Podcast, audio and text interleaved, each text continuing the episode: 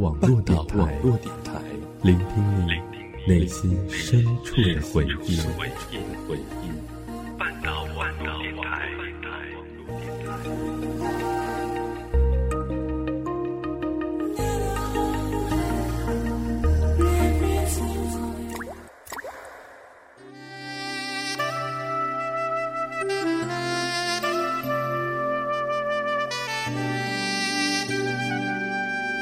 流光岁月，经典美文，欢迎走进半岛网络电台，品文轩。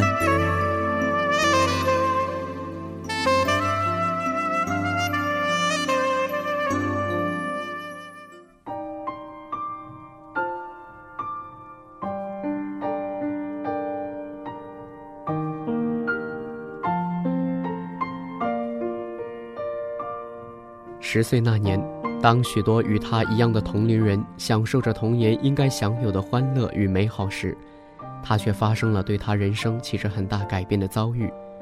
他父亲去世，后来又有一个有家室的男人闯入他和他母亲的世界，然后受到外界各种嘲讽鄙夷，留下与人群落单的他，自卑并孤独成长。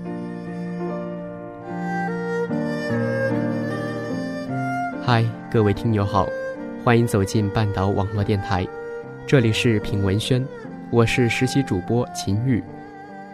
有关半岛网络电台的更多节目以及最新动态，欢迎大家在新浪微博搜索“半岛网络电台”关注我们，同时还可以订阅我们的微信公众平台“半岛 FM”，获取节目文案和歌单。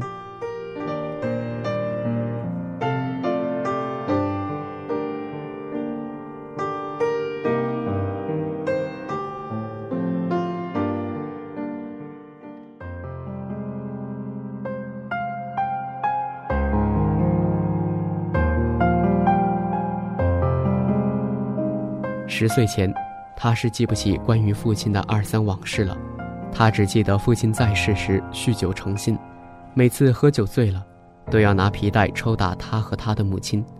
但他的父亲每次酒醒之后都极懊悔，为什么喝酒醉了要犯下冲动错误，又在给他和他的母亲道歉。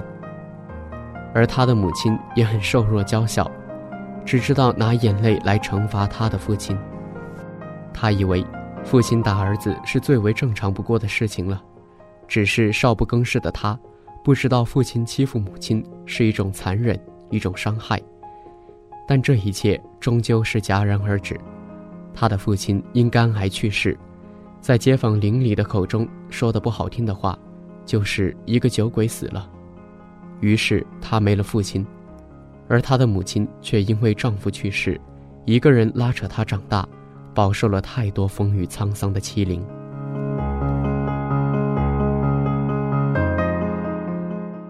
他小时候家贫，父亲因病住院期间的钱都是靠亲戚朋友周济。彼时，他放学后都是一个人走路去医院守着父亲。看见路上好吃的零食，他都不敢买，只是紧紧地握着那皱巴巴的几元钱，心里想着每天存一点零用钱，好给父亲治病。当时的几元钱可是了不得的，但他多少是懂得一些道理的。家庭条件不好，就多存些钱，好给父亲治病。后来他从大人的谈话中得知，父亲治病需要好几万元手术费，上万的手术费，这样的数字于当时他拮据的家庭而言，简直就是一笔天文数字。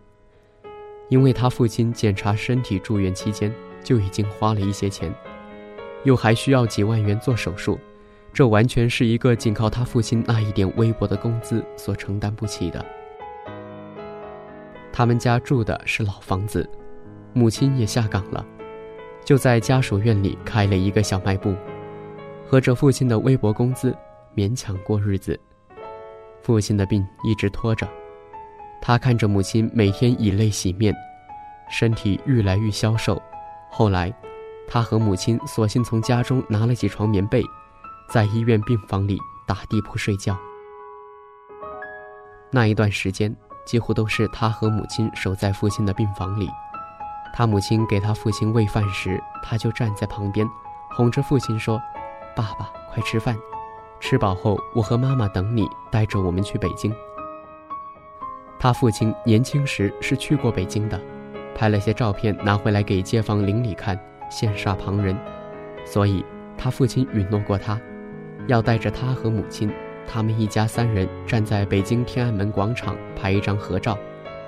等他长大有出息了，再带着父母再去天安门广场拍一张照片。但这些，终究是他这一辈子都实现不了的奢侈。奢侈是什么？奢侈并不是你有着让别人羡慕的东西，奢侈是当你失去曾经不以为然的东西后，恍然大悟，失去的都是时过境迁后最需要存在的，可是又再也得不到了，这就是奢侈。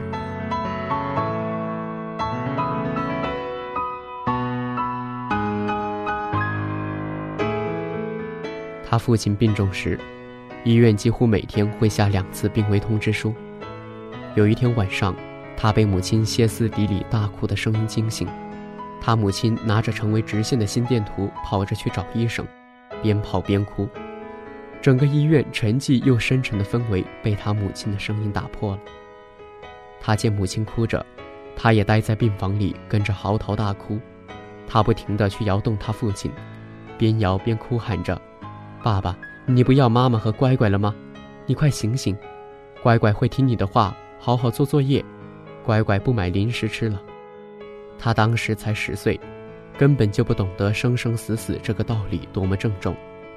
等到他母亲和医生匆忙赶来后，只见医生拿着大小不一的管子在他父亲身上到处动着，而他母亲一个劲地坐在旁边哭，声嘶力竭地喊着：“我这是造了什么孽？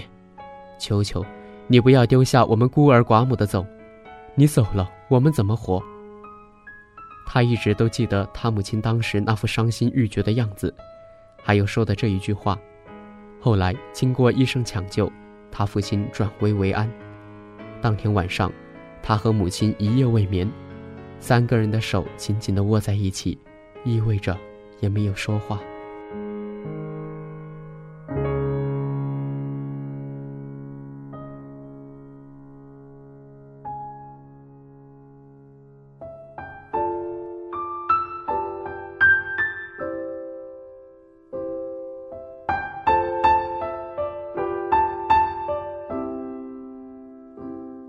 第二天，亲戚朋友听闻他父亲病重快死了，才陆续带着一些水果礼品，送了些钱，赶来看望。寒暄了几句，没一会儿也就走了。因为大家都知道，他父亲患了肝癌，这是很忌讳的大病，大家都是匆匆的来，匆匆的去。其实这人生很多时候都是这样，自己是戏子。看着台下的看客匆匆来又匆匆去，戏表演的好些会得到一些掌声，若是表演的差了，则会招来骂声。也是亲戚都来了后，医生才单独找家属谈话，说他父亲日子不多了，每天这样在医院待着，医药费既贵也无济于事，不如接回去了。在征得他母亲的同意后，他父亲被接回家。这一回，他母亲没有憔悴，没有哭泣，反而异常的高兴。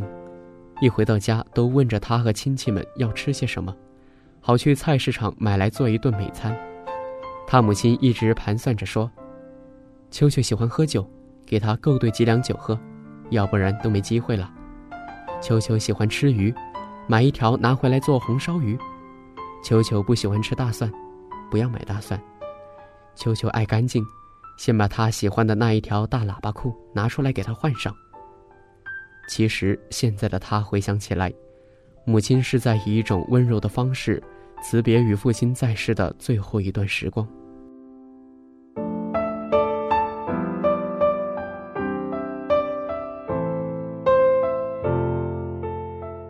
他父亲回家后没几天就去世了，他记得父亲去世那天。他父亲让他母亲叫上那几个有头有面的同学来家里，开着车带他在城里兜一圈。他父亲说：“好像有好几年没看看这个城市了，他想看看。”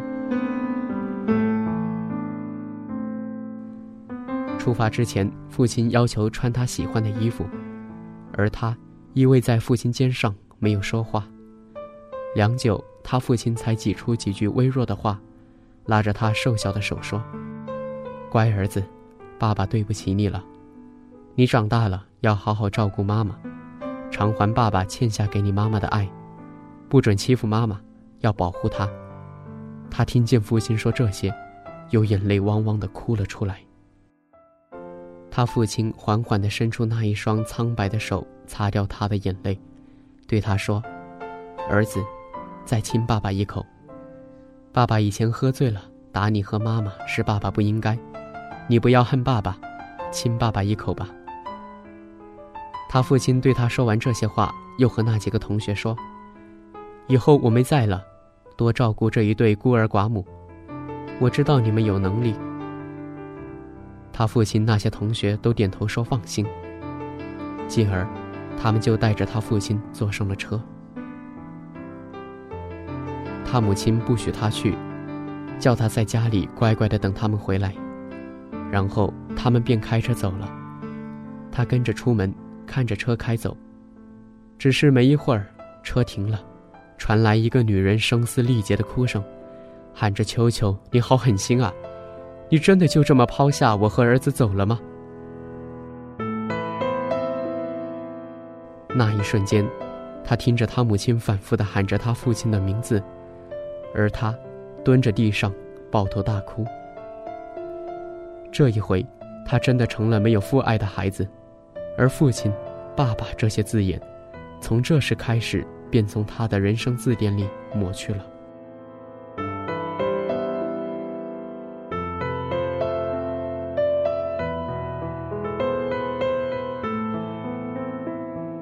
按照他们当地的习俗，葬礼是在家属院举办的。那三天，他几乎都跪在他父亲的遗体前，因为长辈们说这是孝敬。他父亲下葬那一天，他以及他的母亲、奶奶等亲人看着他父亲火化。他记得当时一直强忍着泪水没有哭，因为他父亲说过，母亲在的时候不要哭。不要让母亲觉得自己软弱，保护不了她。倒是他母亲抱着他父亲遗体一直哭喊。殡仪馆的工作人员说时间到了后，他亲眼看着他父亲的遗体被推进熊熊烈火中。这时他母亲说：“你快哭啊！你怎么不哭？你不哭以后就再也没有爸爸了。你快再摸摸他的身体。”这时，他才放声大哭，而他父亲的遗体随着众人的哭声渐行渐远。他想，以后再也没有人教他如何勇敢了。但想了想，他父亲生命最后日子里，一家三人能够在一起度过，也是知足了。毕竟，我们身边的人，总有一个要先走，所以能够在有限的日子里活出无限的幸福。是莫大的荣幸了。他父亲去世后，家人凑了些钱，给他父亲买了一块很小的墓碑。只是在他父亲的墓碑上，没有刻上母亲的名字。直到现在，他一直都不懂为什么母亲没有在父亲碑上落名。母亲不是深深爱着父亲吗？而这样的隐忍，他也一直没有问母亲。因为他知道，母亲没有在父亲墓碑上落名，也许有他自己的难言之隐。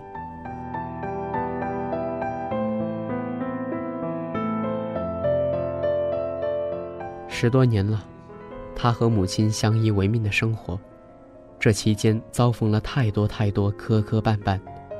如今，他想起这么多年来走过的路，想着曾经发生过的苦难，如今都熬过来了。没什么大不了，苦难都是鞭策自己成为更好的人，而这个即便历尽了生活磨难，但仍在为梦想努力的他，叫沈善书。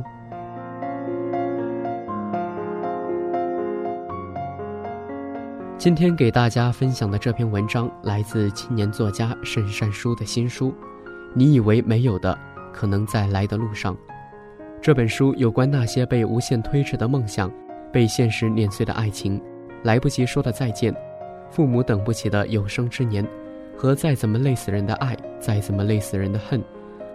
不管怎样，我们都不是一无所有的人。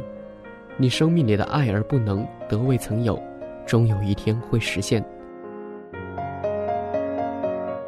以上就是本期品文轩的全部内容，我是实习主播秦玉，我们下期节目再见。